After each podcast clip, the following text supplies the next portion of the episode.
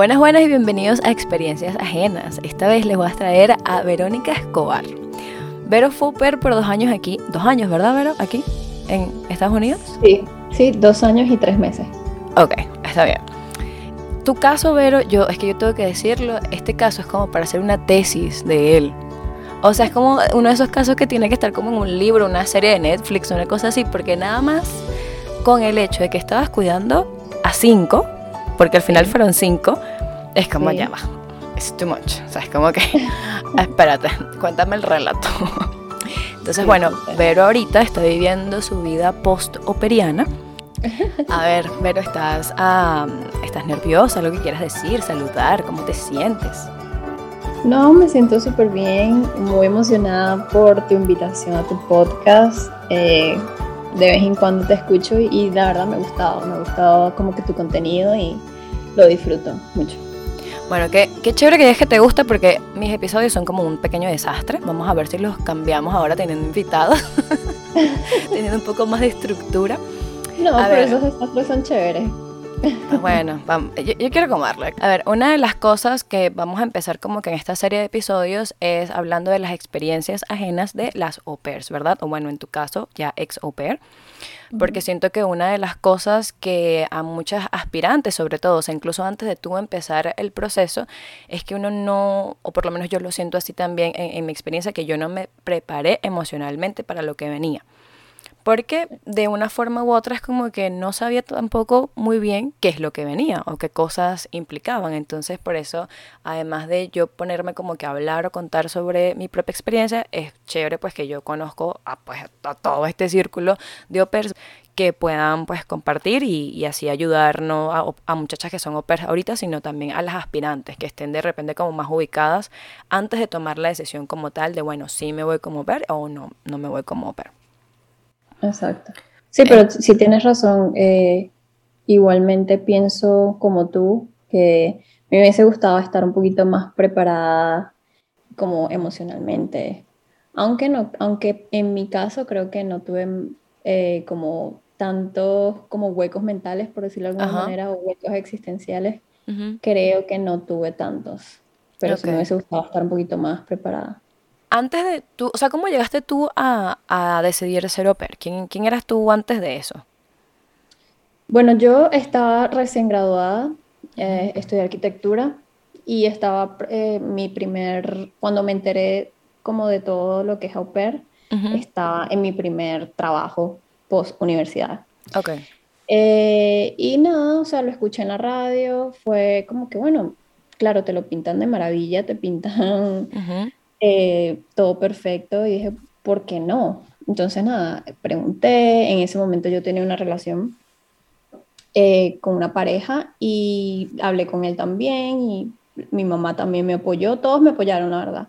Y bueno, comencé mi proceso, en ese proceso también cambié de trabajo tres veces, eh, pero nada, nunca fue como, o sea, siempre había tenido como que esa, esa cosquillita, esa, mm, como esa curiosidad de vivir afuera por un tiempo y regresar, porque eso siempre fue mi idea desde el principio, venir y regresar, siempre. Desde el principio fue, esa fue mi idea.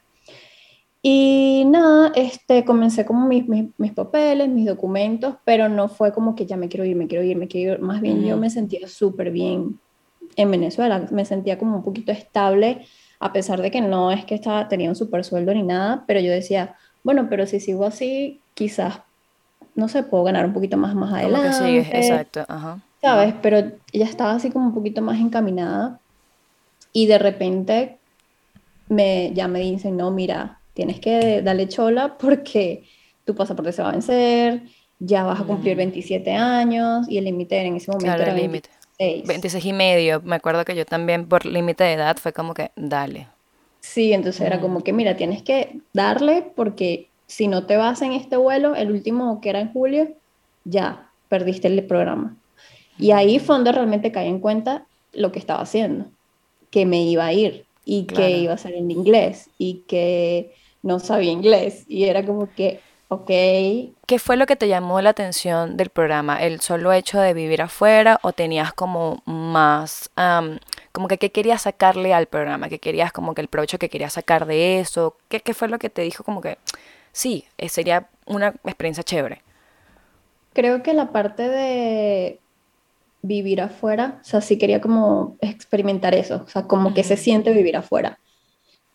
Y el inglés, obviamente. O sea, para mí siempre como que el inglés siempre había tenido muchos problemas, nunca me gustó, era como que he hecho 300 mil cursos y no veo que funciona, entonces eso también fue como una motivación. Dije, bueno, estudio un año inglés, me regreso, eso también me da currículum. Claro. Entonces, súper bien, pues. Y vivo afuera, tengo como que esa experiencia de vivir afuera, conocer otras culturas. Eso me, parecía muy, muy interesante y me llamaba mucho la atención. Ahora, ya va. Explícame un momento, porque una cosa es decidir vivir afuera, otra cosa es hacer match con una familia con cuatro niños. Sí. ¿Cómo, o sea? bueno, en principio yo decía, nada, yo, yo quiero dos niños chiquitos. Porque a mí me gustan los bebés. Yo quiero dos niños chiquitos, dos niños chiquitos, niños chiquitos. Pero este, me llegaron dos familias con, un, con bebés, con un bebé cada uno, pero no, o sea, como que no, ¿sabes? Como que no sientes conexión con ellos. Y también mi inglés no era bueno, entonces yo quería también una persona, una familia que, que entendiera un poquito esa parte claro. de que mi inglés no era bueno. Entonces, como que, ¿sabes? quería alguien que me aceptara de esa manera y que me ayudara. Y este, tuve una entrevista con cuatro niños, otra familia, pero la verdad no me gustó porque eran como que muchos gritos en la llamada, eran muchos gritos y dije, no, esta no me gusta. Tuviste una prueba de eso en la plena llamada, sí, sí y como que no. Y esta familia con la que, con la, la que me quedé, no sé, la mamá me pareció tan chévere, tan pana, súper relajada. Nunca hablé, yo nunca, en la primera entrevista nunca hablé, pero era como que me dijo todo, me enseñó todo, mi, mi cuarto, me enseñó todo, o sea, como que mm. me veo viviendo ahí, me veo viviendo ahí. Y también estaba así súper relajada, que sin pijama, o sea, no era así como el protocolo, y eso me gustó, o sea, me gustó como natural. Sí, como bien natural, bien espontánea, no, no me pareció así como todo programado, todo perfecto, no. Entonces eso me gustó mucho y ya después de ahí tuvimos otra entrevista que también ella estaba como en el piso, jugando con los niños, entonces eso también me gustó, o sea, se, veía muy, muy pana y tampoco ella era tan, o sea, era, éramos muy contemporáneas. En ese momento yo iba a cumplir 27 y ella iba a cumplir 30 o 31. Imagínate. O sea, entonces era como, iba a ser como mi amiga, prácticamente. Entonces yo dije, nada, o sea, como que sí me veo, sí me veo cuidando a los niños, me encantaban los niños que eran así todos chiquitos, eran demasiado bellos. La ¿Qué edad tenían los niños en ese momento, cuando tú empezaste? Eh, la chiquitica tenía seis meses, que es mi bebé, que es la que yo amo. Yo amo a esa niña. Las mellizas tenían tres, el niño tenía seis. En este momento. Y nada, ahí como que seguimos comunicación, seguimos hablando, hasta que yo como que, ok, o sea, cuéntame a dónde vamos con esto. Y ella me dijo, no, ya te voy a mandar la carta para hacer match. Y yo, ah. y nada, así, así, así fue que elegí la familia. O sea, me, desde el principio sentí como que sí iban a ser mi familia. Y me parecieron súper panas, súper chéveres. El papá también era mitad cubano. Entonces dije, bueno, ahí se ve también chévere. ¿Sí entendía español? Sí, él entiende y habla poquito, pero, y él al principio, él fue el que me fue a buscar al aeropuerto y él me hablaba en español. Ah, Entonces eso también me hizo sentir mucho más cómoda. Claro. Entonces, súper bien. Y al principio que no sabía inglés y mi, y mi hostmon hablaba súper rápido. Entonces él era como que el intermediario él era el que nos hacía la traducción, eh, era muy chistoso. Cumpliste, o sea, fíjate que tuviste una muy buena conexión con la familia desde la llamada, esa y bueno, y sé que te quedaste todo ese tiempo con ellos, además nació el quinto bebé. Sí. O sea, tú estabas ahí con tu kinder eh, espectacular, o sea, para contrataciones. Sí, total, no, y en pandemia. Además, además, tienes razón, sí, viviste como, a ver, tú llegaste y ya, ya estaba la pandemia activa, ¿no? No, no. Porque Llegaste como a mitad de, a mitad de año del 2019, creo, si no me equivoco. Sí, o sea, yo iba a comenzar, estaba como a mitad de mi primer año, más o menos. Ok. Porque nosotros vivimos ocho meses en Virginia, que fue cuando yo llegué, y después nos mudamos a Texas cuando tenía ocho meses y literalmente llegamos y dos días después comenzó la pandemia. Ah, ok, ok. Entonces ahí fue donde comenzó ya todo el, el desastre. ¿Cómo fue ese proceso contigo y la familia? O sea, ¿tú cumpliste, llegaste a cumplir como las expectativas que tenías con ellos? ¿Te sentías bien? ¿Te sentías realmente parte de ellos? Todo, sea, ¿cómo, cómo fue en general tu relación, ¿no? Con ellos. Yo siento que si, o sea, si llegamos a tener una buena relación, eh, claro, es un poco difícil saber dónde está la línea entre amistad y, y trabajo, pues, porque ellos eran mis jefes, pero también eran mis amigos o eran mi familia, pues, por decirlo de alguna manera. Eh, al principio yo me encargué de pasar el mayor tiempo posible con ellos. O sea, yo me obligué a eso para adaptarme más rápido, para no sentir tanto homesick y, y, todo lo que ellos me decían, tipo, no, agarra comida, yo lo hacía. No, esta es tu casa, haz lo que quieras, yo lo hacía. Porque mientras más rápido yo me adaptaba, más, me adaptara, más rápido iba a sentir como que sí, esa es mi casa. Claro. como que ellos son mis, mis hermanos, ¿sabes? Como que sí son mi familia. Entonces yo me mentalicé a eso desde el principio.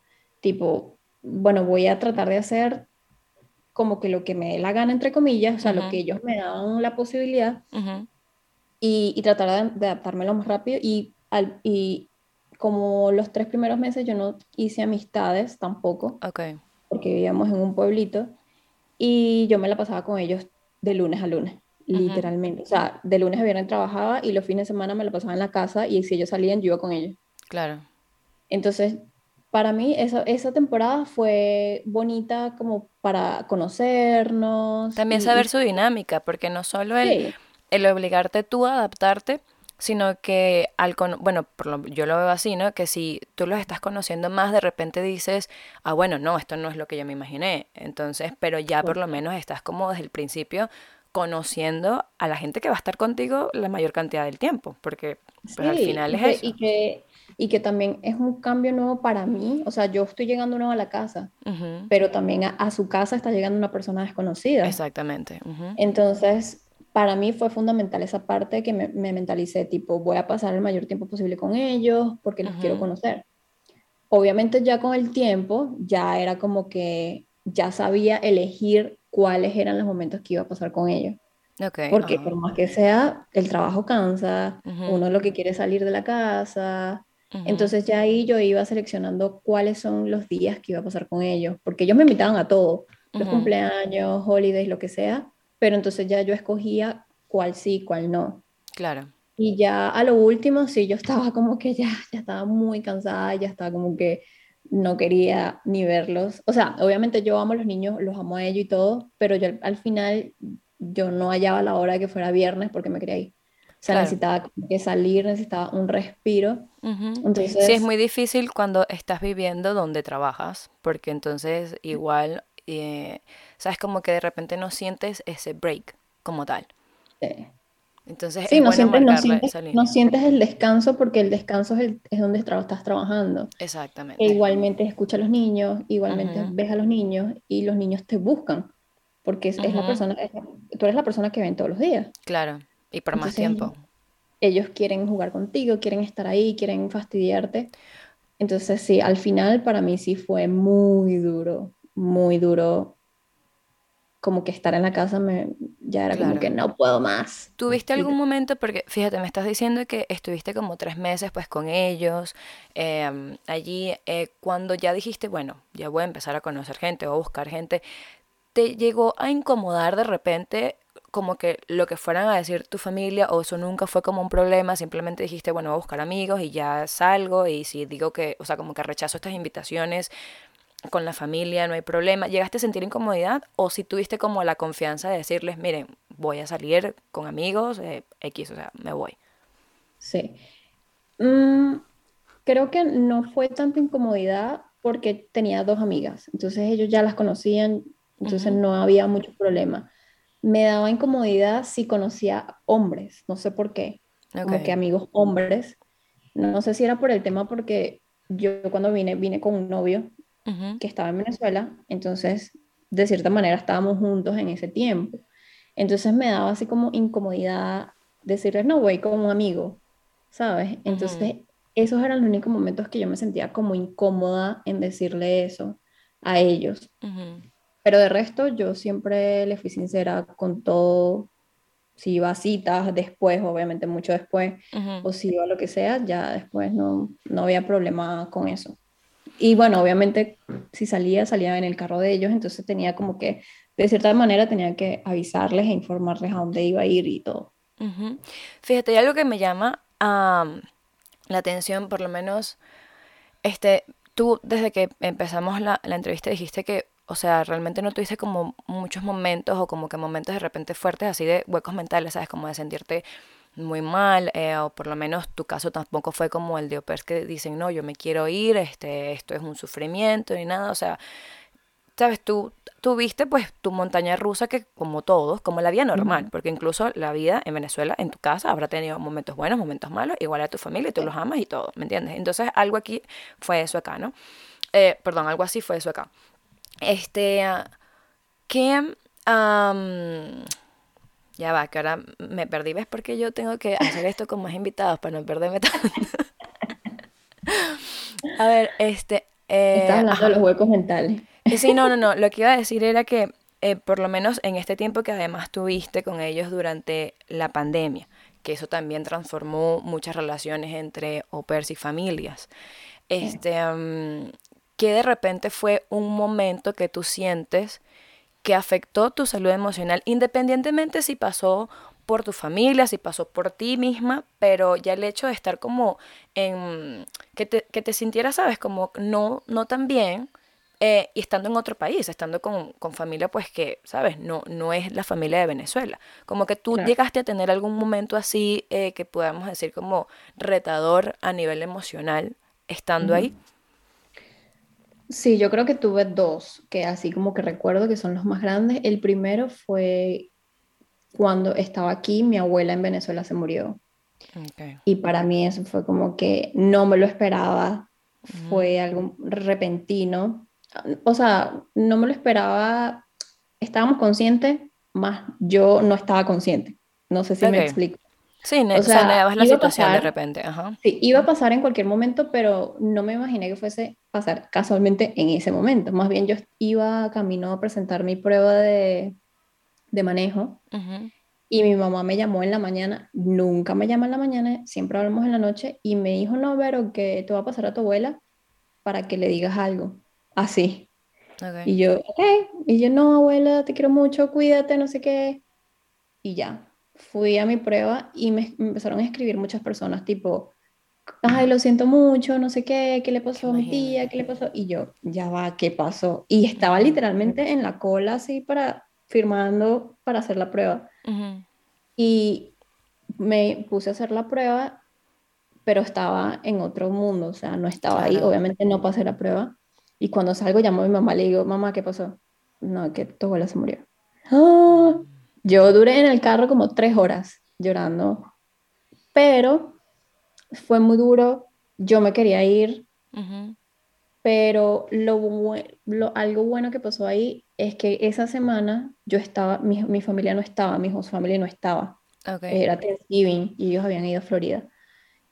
Y yo tuve como que esa semana como que de duelo y donde yo lloraba sola, sin quería dormir todo el día dormía. Entonces como que eso me hizo, no sé si superarlo más rápido y obviamente estaba en conexión con mi familia todo el tiempo, pero me hizo como, ok, bueno, esta semana es tu semana para pasar la página y seguir. Entonces esa semana literalmente me la tomé así de vagancia y ya cuando llegaron mi familia, aquí no pasaba nada. ¿Nunca supieron ellos? ¿Cómo? ¿Nunca supieron ellos eso?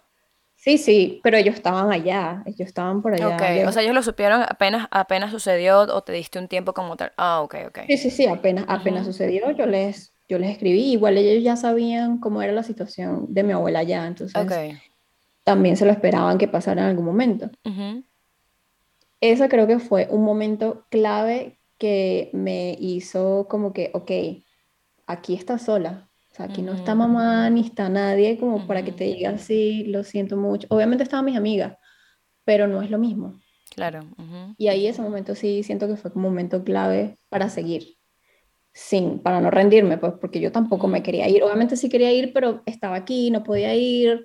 O sea, eran como que muchas cosas que tenía que priorizar. Y la prioridad en ese momento era estar aquí. Okay. Y otra eh, que creo que fue ya cuando estaba terminando mi programa de que ya yo no era yo, o sea, ya yo estaba que no quería nada, yo estaba que mataba gente literal. O sea, literal ¿Qué, que pasó, mujer? No, es que, o sea, me sentía como en un punto donde me sentía estancada. Okay. O sea, me sentía en el limbo, me sentía que no estaba haciendo nada productivo ni como per, porque ya estaba muy cansada, entonces ya no hacía, no me lo disfrutaba. Yo siempre lo disfruté, siempre jugué con los niños y todo, pero en ese momento ya estaba como que no, no doy, o sea, como que no doy. Y también hablé con mis hijos y les expliqué mi situación y dije, bueno, me puedo quedar, pero también era como que, bueno, voy a terminar aquí mi programa, pero se me vienen muchos gastos porque ya voy a, salirme del programa. Entonces, como que ustedes me quieren ayudar, sí te queremos ayudar, pero no era la ayuda que yo estaba esperando. Entonces yo estaba así como que, ¿qué hago? Dios mío, ¿qué hago? Y no está mi mamá como para decirme qué voy a hacer. Entonces creo que ese también fue un momento clave, tipo, bueno, te pones las apargatas y bailas o ve qué coño vas a hacer. O sea, era como un momento de tomar decisiones con la cabeza y no tanto con el corazón, porque, o sea, con, con los sentimientos, porque por mí yo estuviese en Venezuela ahorita, literalmente pero era como que, bueno, ¿qué es lo mejor para mí? Estar, hacer esto, moverme aquí, moverme allá. Entonces creo que esos dos momentos fueron los momentos que, que entré así como un hueco, pero que a la vez me, me hicieron como que revolucionar y seguir. Y obviamente todos los días es como un reto, todos los días. No, no es como un descanso, pero han sido los dos momentos así más duros. En ambos momentos eh, dices como que esa última parte que dijiste como de revolucionar y, revolucionar y seguir es porque ponías en la mesa otra vez tus prioridades y te guiabas en eso, ¿no? Y tus prioridades eran quedarte acá. Mis prioridades eran, bueno, siempre han sido como que buscar lo que quiero ser.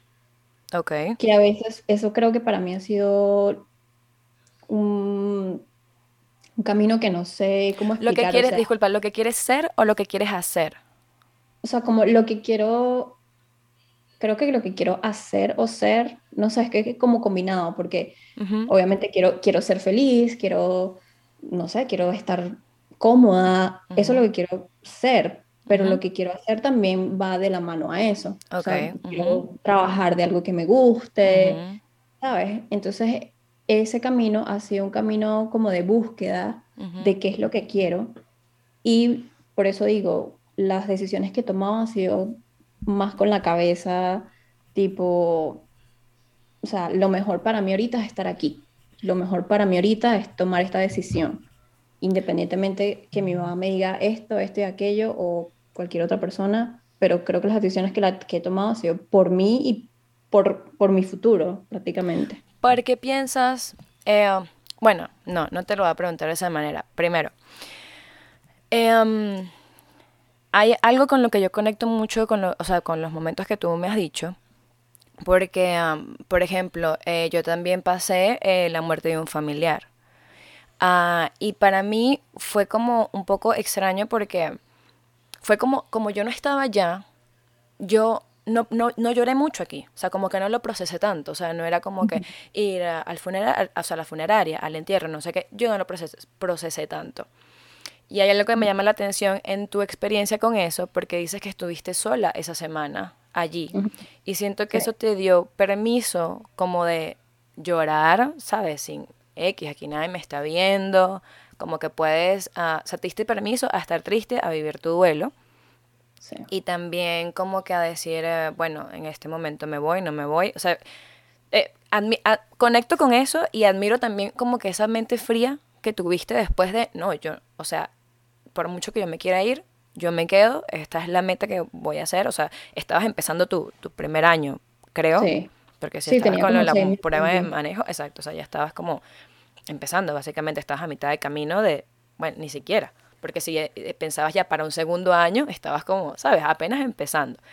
Sí. Este, lo segundo que dijiste, que fue ya ahí al final de tu segundo año, también conecto muchísimo con eso, porque es como ese limbo en el que muchas OPER se encuentran y sobre todo, bueno, digo yo, viendo tu caso y viendo el mío, que ah, yo también vine acá pensando en que solo sería un año y me regresaría. Entonces, como creo que incluso para mí el primer golpe así fue como, ya va, un segundo año, ok, ajá.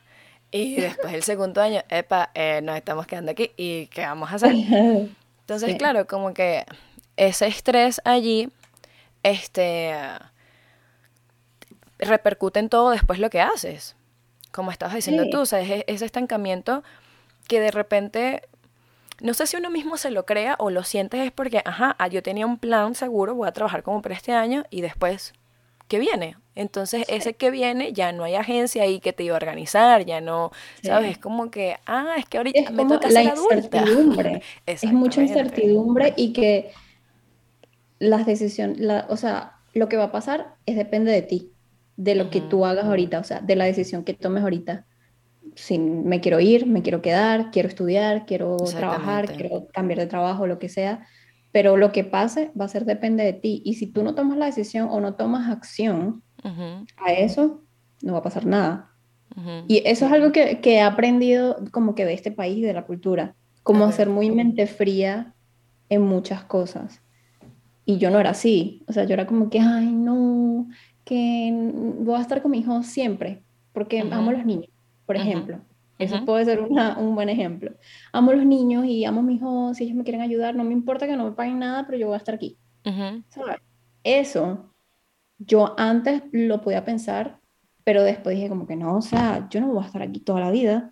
Yo quiero un carro, yo quiero mudarme a otro lugar, quiero ser dueña de mi tiempo. Eso era, eso era lo que me pasaba al final, que no era dueña de mi tiempo. Y eso me, me, me causaba una rabia, porque no podía hacer nada porque dependía del tiempo de los demás. O sea, claro. si ellos me necesitan, yo tengo que estar ahí. Entonces yo necesitaba ser dueña de mi tiempo, llegar a la hora que me da la gana, salir a la hora que me da la gana.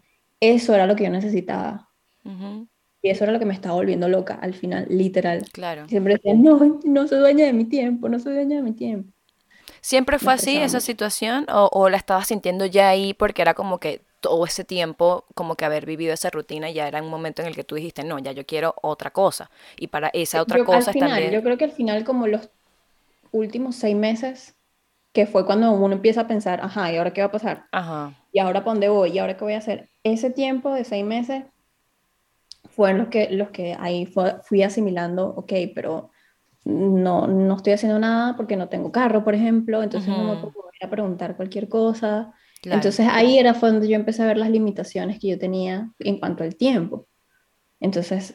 Eran limitaciones, digo yo, que eh, ya empezaban a, pegar más o que incluso las sentías más como limitaciones porque ya querías usar ese tiempo en otra cosa, en planear como que ese paso a futuro te diste cuenta, porque a eso me ha pasado a mí, o sea, como que te das cuenta que ya va, el, el tiempo libre que ahora tengo no es solo como para salir y ya, que es en general la vida operiana, como que tu tiempo libre es de relajación, no sé qué, porque ya trabajaste, mientras que ahorita este tiempo libre era de planificar tu vida y no era suficiente, o, de hacer los movimientos para planificar tu vida y no era suficiente, era como, ajá, y ya va, o sea, necesito tiempo para planificar después lo que viene. Y Exactamente, y, y, sí, era estresante y, y, por ejemplo, yo quería trabajar tiempo extra porque necesitaba más dinero, lo que sea, y era como que no podía porque ellos no me dejaban o porque no tenía carro, entonces era como que, Dios mío, lo quiero hacer, pero no, no, no hay dónde sacar el tiempo ni cómo ir, entonces ahí era donde yo veía las limitaciones que decían, no, o sea, yo no puedo estar así, que, y eh, para mí los últimos como tres meses fueron eternos, fueron eternos, porque ya yo no me sentía bien, a pesar de que bueno, yo estaba con niños y tal, pero no con ese estrés y así como esa desesperación pudiera decirse, ¿tú crees o consideraste necesario como que la ayuda de un profesional? ¿O fue algo que tú fuiste y como canalizando, viendo de repente, bueno, ya sabes, se acerca el final, ya, y de repente eso también usarlo como motivación de, bueno, de esto, esto va a durar solo estos tres meses o, ya, ya viene como que el fin y, y, ya me voy a calmar allí? Sinceramente yo nunca he buscado ayuda profesional, nunca, o sea, como que no, nunca se me ha presentado la oportunidad, nunca lo he pensado, pero eh, este año, en enero también me pasó algo así que también me dio ya estos after, o sea, después de la vida, periana. ajá. Sí, ya esto o como otro nivel. Eh, también tuve como un, un hueco mental súper duro, súper duro, que yo estuve como deprimida como cinco días, que yo no sabía ni qué era lo que me pasaba.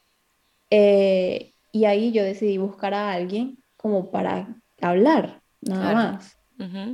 Y si, o sea, no, la verdad no siento que me haya dicho nada diferente, pero siento que el haber hablado con una persona que me entendiera lo que yo le estaba diciendo, me ayudó a liberar y hacer, y como que limpiar mi mente y volver a empezar.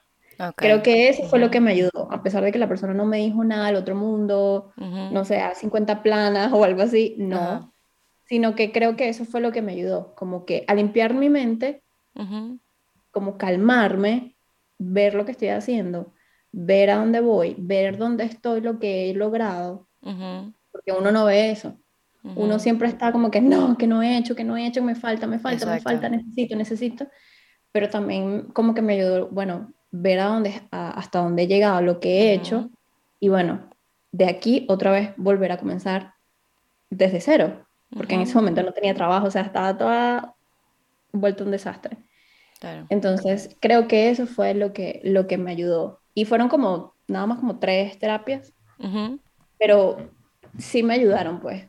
Y a veces lo considero como que debería volver a escribirle, no sé qué, pero no sé. Siempre he sido como que mi autopsicóloga, o sea, siempre he tratado de yo misma ser mi, mi terapeuta toda mi vida, ¿no? Y siento que a veces me funciona, a veces no tanto. Hablas de esto, o sea, por lo menos antes de hablar, haber hablado con, con el psicólogo, eh, o bueno, no sé si fue psicólogo como tal, o terapeuta, u otra, otro nivel, no sé, pero eh, ¿Te has dado permiso como para hablar de estas cosas con, con amigos, con tu pareja, o sea, con, no sé, con otras personas, con tu mamá, no sé? No, la verdad no. O sea, eh, acerca de que de buscar terapia. O sea, como que eh, tú, por ejemplo, eh, decidiste buscar tu terapia y hablaste de los temas que tenías en la cabeza que te hacían sentir mal. De esos mismos temas que hablaste con el terapeuta, ¿los habías hablado antes o te has dado el permiso de hablarlos de antes o después con otras personas? Mm, creo que con la persona que he hablado, pero por eso fue que busqué terapia en, ese momento, porque sentía que, o sea, mi novio es el que yo veo todos los días aquí, es como que la única persona que yo tengo para hablar prácticamente. Y siento que yo lo había abordado demasiado. O sea, siento que yo lo estaba como que sobrecargando con el mismo tema, con el mismo tema, o quizás dos temas, pero yo siento que lo estaba como sobrecargando y él ya no hallaba cómo ayudarme. O sea, como que me decía lo mismo. Entonces, por eso fue que yo como que decidí, bueno, voy a hablar con otra persona, a ver.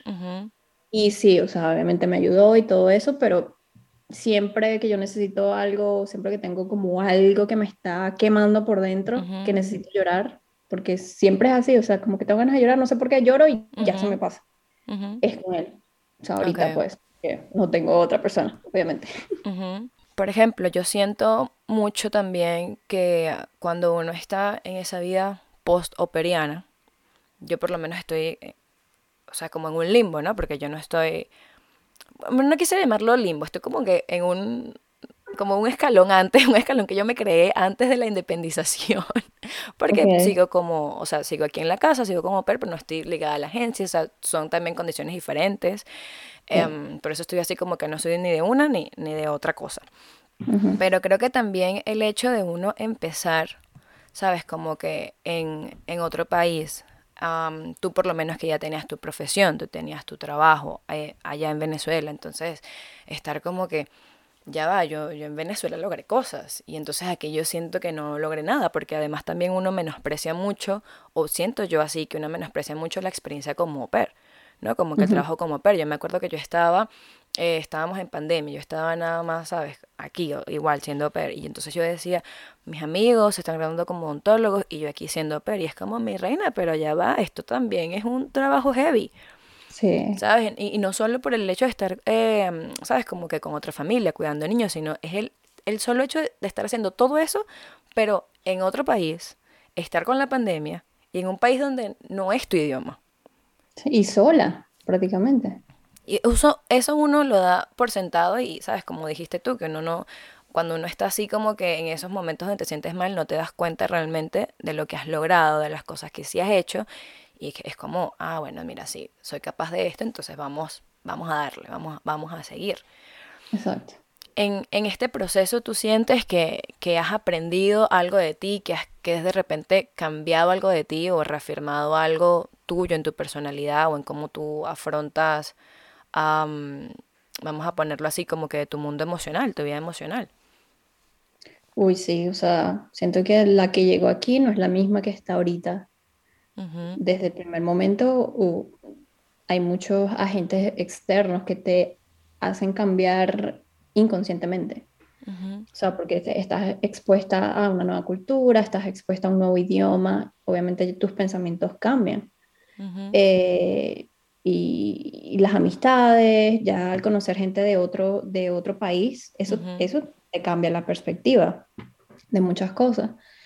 Eh, pero sí, o sea, siento que de lo que he reafirmado es que soy muy positiva en cualquier cosa, cualquier aspecto de lo que esté pasando, se puede estar cayendo el mundo, hasta los momentos esos donde he estado en hueco grave, internamente soy positiva en el sentido, tranquila que si sigues ahí, o sea, vas a conseguir trabajo, por ejemplo. Como que si sigues, tienes que seguir, seguir, seguir para que tengas lo que estás buscando. O sea, cuando estaba buscando el carro, por ejemplo, yo como que no, no voy a conseguir carro nunca porque todos los carros son carísimos y yo no tengo plata. Pero estaba ahí, busque y busque todos los días, todos los días, todos los días, todos los días. O sea, como que internamente siempre he sido muy positiva a todo. Y constante además.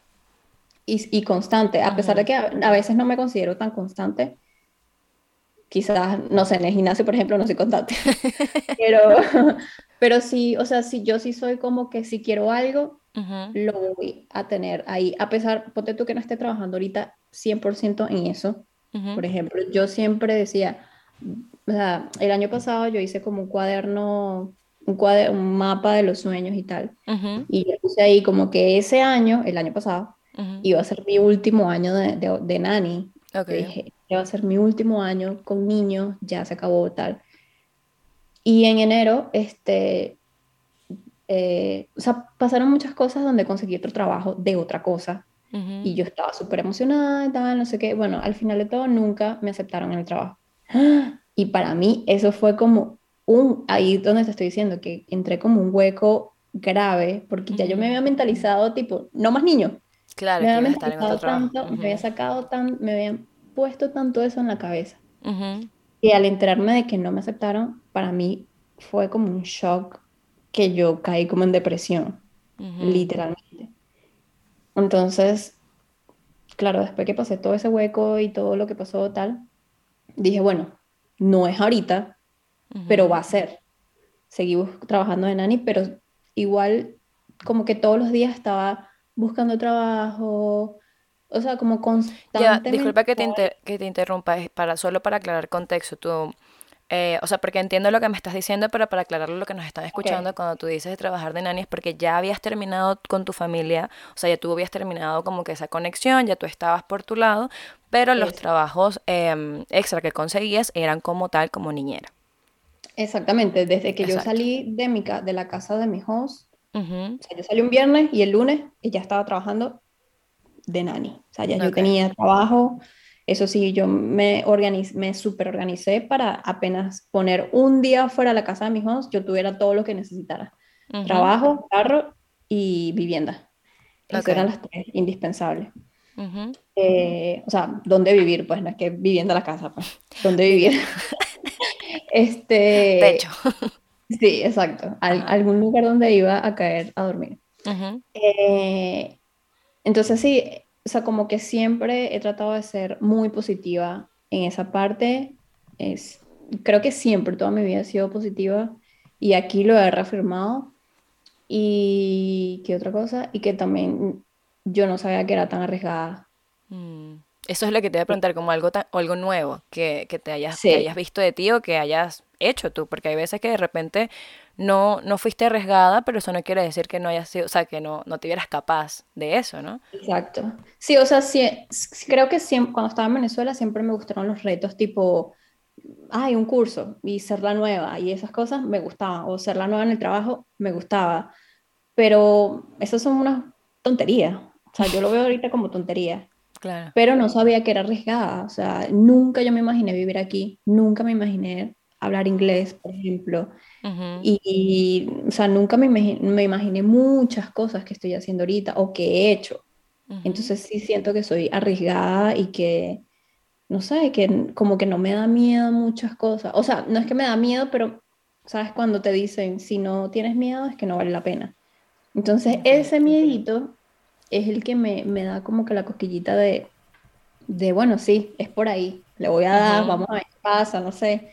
Entonces eso sí es algo que no sabía que era como que tan arriesgada y, y todo el mundo dice como que no, que estás aquí, estás haciendo esto y sin tu mamá, sin tu familia. Y yo, ah, sí, sí, sí, ay, sí, sí. Exacto, es como que sí, eso vale, realmente sí. Sí, entonces eso sí no, no sabía que era como arriesgada y tan, sí, como que tan echada para adelante para, para cualquier reto que me pongan, no sé, no sabía eso. Bueno, muy bien que, te has dado cuenta y que lo, que lo aplicas además a tu vida. Sí, bueno, trato, trato, trato literal. No, no es fácil, o sea, no es fácil estar aquí sola. Creo que eso es lo más duro, lo que a mí más me pega estar sola. Pero de, como que de las cosas malas también he aprendido muchísimo y como te digo, he aprendido también a ser muy, no fría, pero a estar como que más con los pies sobre la tierra. Como que, bueno, tengo que estar preparada para mañana. Si me toca, por ejemplo, irme, necesito estar preparada y, en, en, todos los sentidos, económicamente, mentalmente, emocionalmente, o sea, cuáles, son, cuáles van a ser mis pasos. Como que eso es lo que he aprendido muchísimo aquí, como que estar bien centrada y tomar decisiones con la cabeza fría, no, no tanto con mis emociones, porque yo sí soy una montaña rusa de emociones.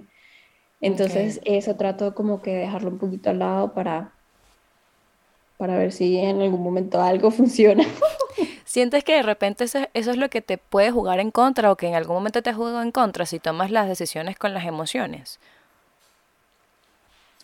Ahorita no he hecho, no he tomado así tantas decisiones así, pero siento que antes sí las tomaba así. Siempre pensaba más en los otros que en mí.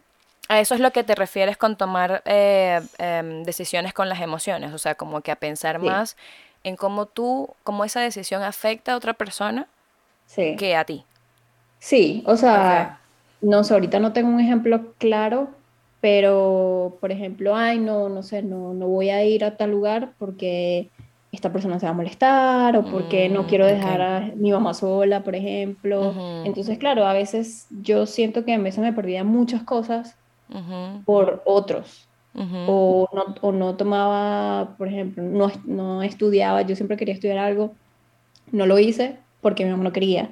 Entonces, sabes, como que ese tipo de cosas que son, minúsculas, son pequeñas, pero ahí es donde yo me refiero como pensar en los demás, que eso son las emociones, o sea, los sentimientos, porque estás pensando en otro, en no herirlo. Bueno, fíjate, ahí por lo menos, ahí ya voy a abrir yo un debate. Porque cuando me estabas hablando de tomar em, decisiones con, ¿sabes? Con las emociones, de repente yo lo podía tomar así como que... Ah, como arranques que te dan, que no estás pensando como que en, todas la, en toda la situación, sino que, mm, no sé, como que yo diga, quiero irme de viaje a tal lado. es como, sí, sí, sí, pero, ¿sabes? No pienso en, en, el, en, el, en, el tiempo que tengo, en el dinero que tengo, en que voy a ir a visitar. Simplemente es como por la emoción, la alegría de irme. O de repente ¿sabes? Como que tratar a todo el mundo mal porque me siento yo mal, porque me siento yo triste. Entonces, de ahí es como yo veo que uno se mueve de las emociones. Y eh, por lo menos cuando ya tú estás diciendo otra cosa, que es pensar en las emociones de los demás. Sí, o sea, creo en que... cómo las afectas a los demás.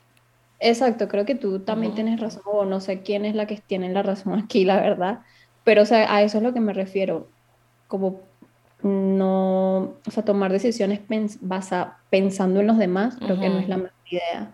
O sea, porque no, entonces nunca estás tomando una decisión por ti. Por ti, exactamente. Y no la estás tomando por otro. Y entonces nunca vas a ser feliz o nunca vas a conseguir lo que quieres porque entonces vas a estar pensando en la felicidad del otro, pero no en la tuya. Exactamente. a, esa parte es la que, la que yo me refiero. Ok. Fíjate, ya acá, para ir cerrando, porque si no vamos a hacer aquí como un, una serie de Netflix completa. este, que, a ver, no, ya va, vamos a cambiar esta pregunta porque siento que ya tú estás como capacitada para responder esto, ya tienes más vida, más nivel. Ok.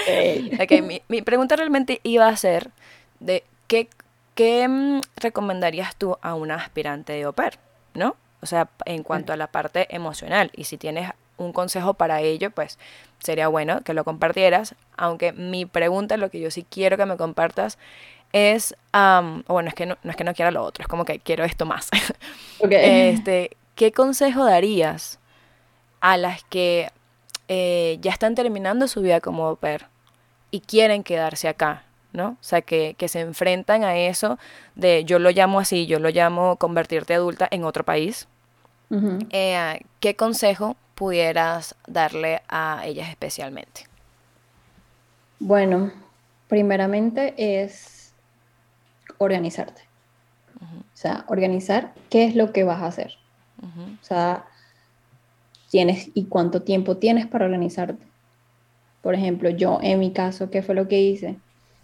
Yo hablé con mis hosts, mm, teníamos un plan de quedarme seis meses más, pero yo lo reduje a tres meses por económica, motivos económicos. y, eh, y de ahí yo lo que me organicé, qué es lo que necesito, o sea, como que desde el primer día que voy a ser independiente, por, por decirlo de alguna manera, ¿qué voy a necesitar? Para aquí donde yo vivo necesitas un carro, obligatoriamente. Pero yo decía, ok, no tengo, voy a comprar un carro, pero no tengo cómo pagar el carro. O sea, contando con el sueldo que voy a tener después. No tengo cómo pagar el carro. ¿Qué necesito primero? Necesito un trabajo. Entonces yo me organicé, fui como a 300 mil entrevistas y bueno, expuse toda mi situación y bueno, yo necesito empezar tal día. Y así fue, busqué trabajo. Luego el trabajo, bueno, ya tengo cómo pagar el carro. Entonces voy a comprar el carro. Y después ya lo último, si era como que dónde voy a, a dónde me voy a ir. Eso fue hasta, hasta el último momento, fue buscando a dónde me iba a ir. Pero en líneas generales, yo lo que le digo es eh, organización, planificación 100% y mucha contabilidad como para saber cuáles van a ser tus gastos, porque sí, la, vida independiente puede ser muy rica, muy chévere, muy todo, muy, pero es costosa. Porque, y uno que no está acostumbrado como a pagar nada, claro. uno paga cosas sencillas, pero uno no sabe cuánto, cuánto es el gas, cuánto es el agua, cuánto es la luz, cuánto es una renta. O sea, esos precios uno no los maneja. Exacto. Entonces yo también me, me, estuve así como que orientando un poquito, como preguntándole a amigos que viven aquí, mira cuánto tú pagas de renta o buscando por internet, como para yo hacerme un presupuesto, tipo, bueno, necesito ganar más o menos esto para yo pagar esto, para, ¿sabes?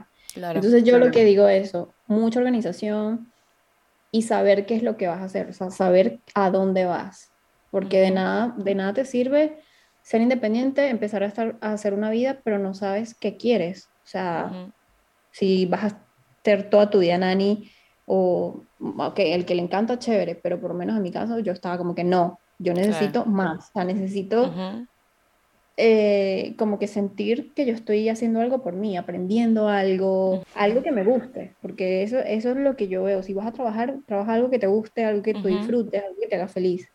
Entonces, eso, organización, planificación, y, saber realmente a dónde vas a ir. tener ese objetivo claro. Tener una meta voy para allá. Al menos metas cortas, porque aquí como todo es tan incierto, metas cortas. Bueno, de estos seis meses, bueno, voy a trabajar aquí esto y bueno, ya después veré si puedo cambiar de trabajo, buscar otra cosa, depende del área donde viva, mudarme para acá, buscar, pero siempre tener eso como metas cortas y, mucha organización, porque, porque si nos agarra bien desprevenido. Sí. La, vida adulta. Es como más, más también uh, en esa organización, como tú dices, em, conocer más sobre lo que es realmente vivir aquí. Sí. Y bueno, y otra cosa, buscar mucha ayuda buscar ayuda, buscar muchas personas que te, que te orienten y personas que, que, sepan, porque no es, no, o sea, yo no le voy a preguntar a alguien que tiene el mismo tiempo que yo acerca de cómo comprar un carro. Claro. No voy a hacer eso, sino voy a preguntarle a una persona que, ya, que sepa, que haya comprado carro, que haya comprado varios carros, o que sepa cómo es la vida.